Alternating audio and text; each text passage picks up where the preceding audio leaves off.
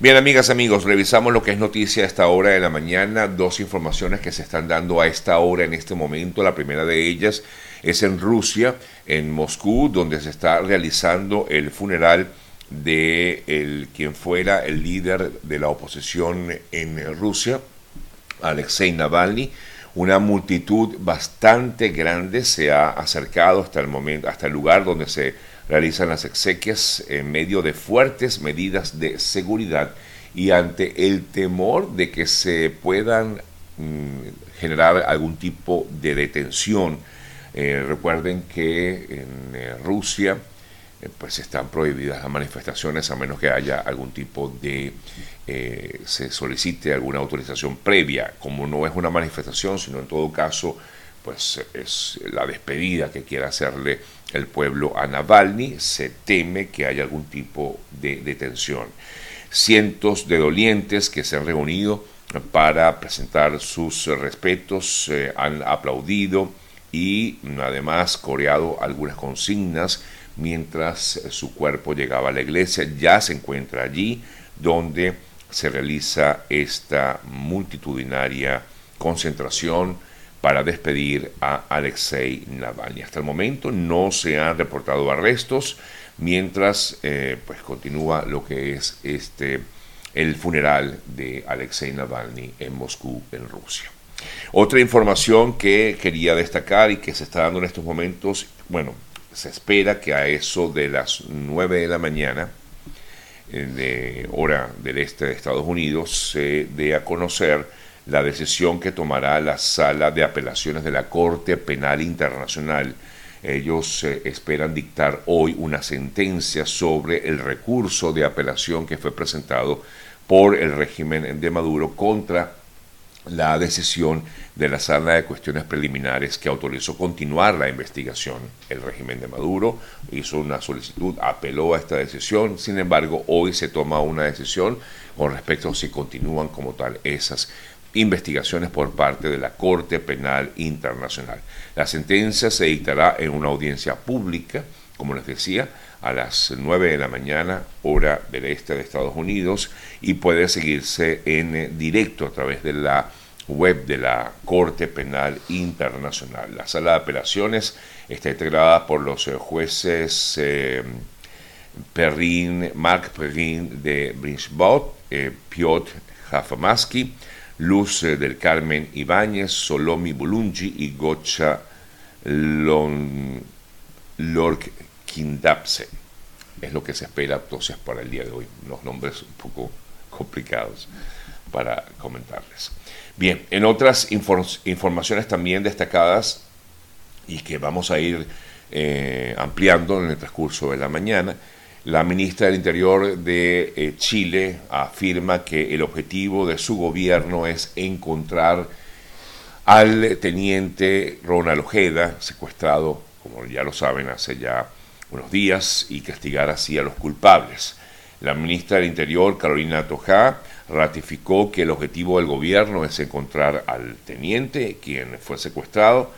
por sujetos desconocidos. El, gobierno considera que cuando hay una víctima que está secuestrada, la única agenda que cuenta es protegerla, encontrarle, encontrarla y por supuesto castigar a los culpables. Es lo que rige en el comportamiento y cualquier polémica o desvío de la atención, afirmó la ministra, no va a sacarlos del curso. Advirtió que detrás del secuestro de Ojeda, existe una criminalidad violenta que a su vez lleva un mensaje de intimidar a su entorno, afirma el gobierno de Chile a través de la ministra del Interior. En otras informaciones, ayer pudimos conocer que la OFAC, la oficina del, eh, que tiene que ver justamente con eh, el Departamento del Tesoro, eh, ayer de Estados Unidos, afirmaba que se autorizaban todas las eh, transacciones eh, necesarias para la repatriación de ciudadanos venezolanos, es decir, se le otorgó un permiso o continúa extendido ese permiso eh, para, o la licencia, perdón, para que Conviasa continúe realizando estos viajes de deportación desde Estados Unidos hacia Venezuela, tomando en cuenta, recordamos que hay una sentencia eh, que impide eh, los vuelos mm, entre Estados Unidos y Venezuela y por eso Conviasa pues había sido sancionada por la OFAC, la Oficina de, ah, Control de Activos Extranjeros de Estados Unidos, por considerar que su flota de aviones era usada para operaciones corruptas. Esa fue la razón, el argumento. Sin embargo, en estos momentos está extendida esta licencia para que pueda continuar elaborando, sobre todo para este tipo, este caso en particular, la repatriación de ciudadanos venezolanos que han sido detenidos aquí en Estados Unidos. El expresidente de Argentina, Alberto Fernández, ayer fue imputado por un escándalo relacionado con la contratación de seguros por organismos públicos durante su gobierno. La denuncia pide que se investiguen presuntas irregularidades en el gobierno de Fernández en torno a un decreto firmado por el propio Alberto Fernández que ordenaba a los organismos de seguridad pública eh, o, de, todos los organismos públicos, perdón, eh, que tenían que contratar a una compañía específica de seguros, Nación Seguros del Banco Nación, en los que se habrían beneficiado, según la denuncia, amigos del exmandatario como intermediarios cobrando millonarias comisiones es por ello que esta investigación avanzó y ahora la Fiscalía ha determinado o imputa, en todo caso, al ex presidente, eh, acusándolo de delitos de violación de deberes de un funcionario público, así como abuso de autoridad y malversación de fondos públicos. En Bolivia, la oposición ha acusado al presidente de ese país, Luis Arce, de intentar dar un autogolpe para forzar la aprobación de leyes impulsadas por el oficialismo en videos difundidos desde, la, desde el hemiciclo de la, del Congreso boliviano. Eh, se observó el momento en que se impedía la salida del, del lugar.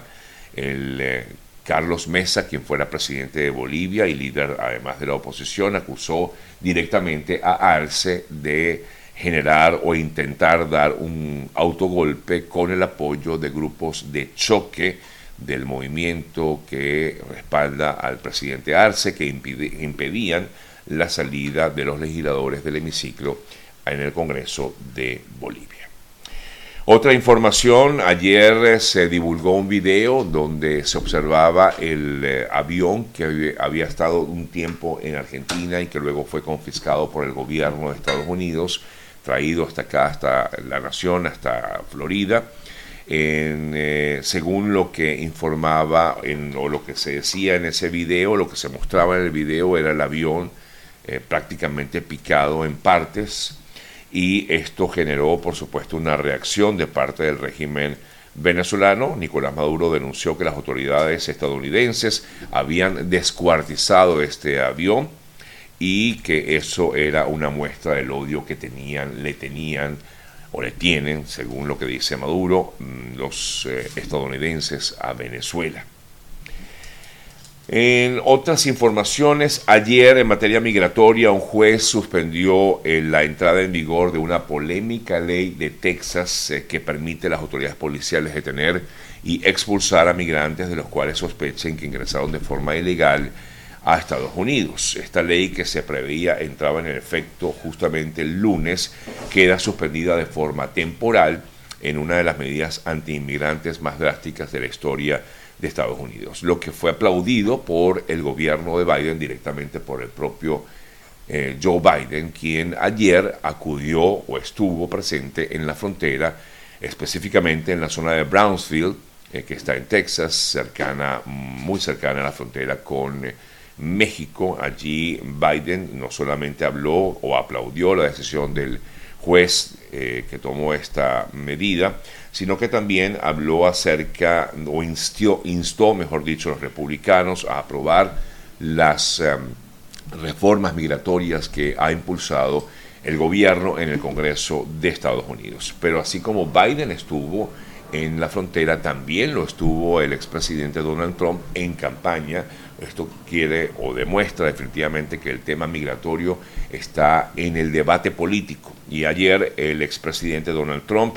además de eh, criticar duramente el manejo de la frontera por parte de la administración Biden Igualmente dijo que, y voy a leer textual lo que ha comentado el expresidente Trump, Estados Unidos sigue siendo invadido por el crimen migratorio de Biden, es una nueva forma de violación cruel a nuestro país. Igualmente habló con los padres de la joven Lakin Riley, Riley, Laken Riley, de 22 años, quien recordamos fue asesinada en la Universidad de Georgia. Y Trump se refirió repetidamente a la muerte de Riley mientras impulsa su programa de inmigración de línea dura si llega a ser presidente de Estados Unidos. Y afirmaba que, eh, sobre todo porque este tipo de crímenes, como ocurrido en Georgia, fue hecho por un inmigrante irregular que había entrado de manera irregular al país y por ello decía que el debate Em, o el tema migratorio continúa estando en el debate político aquí en Estados Unidos. Ayer hablaba o presentábamos y comentábamos aquí en el programa y luego presentábamos a través de nuestras plataformas digitales, de nuestras redes sociales, el caso de esta pequeña de tan solo 13 años de edad en Orlando, Florida, que desapareció hace unos días. El, eh, Madeline Soto, de 13 años de edad, el eh, pasado lunes fue presentada o intentó llegar hasta, la escuela, eh, pero como ya hemos comentado, pues que fue declarada desaparecida, ya que no, pues, no se supo de ella desde ese día. En tanto, pues como vimos ayer, fue detenida una persona, se trata de Stefan Stearns, de 37 años de edad, el novio de la madre de la pequeña, quien por cierto fue el último en tener contacto con ella. Eh, según se ha informado, pues él la había dejado cerca de la escuela, no directamente en la escuela, sino cerca de la escuela en Hunters Creek, eh, que es el lugar donde ella pues, se dirigía. a raíz de esta situación, pues comenzó la investigación por parte de las autoridades de Orlando, en Florida, y se pudo determinar que eh, encontraron eh, evidencias en los eh, equipos electrónicos de Stearns, en donde incluso en el teléfono había varias fotografías y videos que mostraban que al parecer esta persona tendría algún tipo de mm, contacto con pornografía infantil. Los datos que mm, del teléfono mostraron que incluso Stearns habría intentado borrar pruebas. Lo más reciente que tenemos de este caso es que esta persona se negó a tener su primera comparecencia ante la corte eh, luego de haber sido detenido por justamente este delito, por presunta pornografía infantil, luego de lo que se encontró en sus equipos electrónicos. Pese a que se desconoce si el contenido encontrado allí en este celular tiene que ver con la niña, eh, sí se supo que el crimen fue cometido en el hogar, es decir, el crimen, el, es decir, mm, el tener en su poder este tipo de, fotografías y videos eh, fue en la propia residencia donde vivía junto con su novia, la madre de Madeline. Las autoridades locales aseguraron que Stearns había intentado borrar evidencia el mismo día que la niña desapareció y se ha negado a dar información que ayuda a encontrarla. Es lo más triste de todo porque hasta el momento no se sabe nada del paradero de esta pequeña de tan solo 13 años de edad, Madeline Soto. Seguimos por supuesto pendientes y esperando buenas noticias en torno a este caso.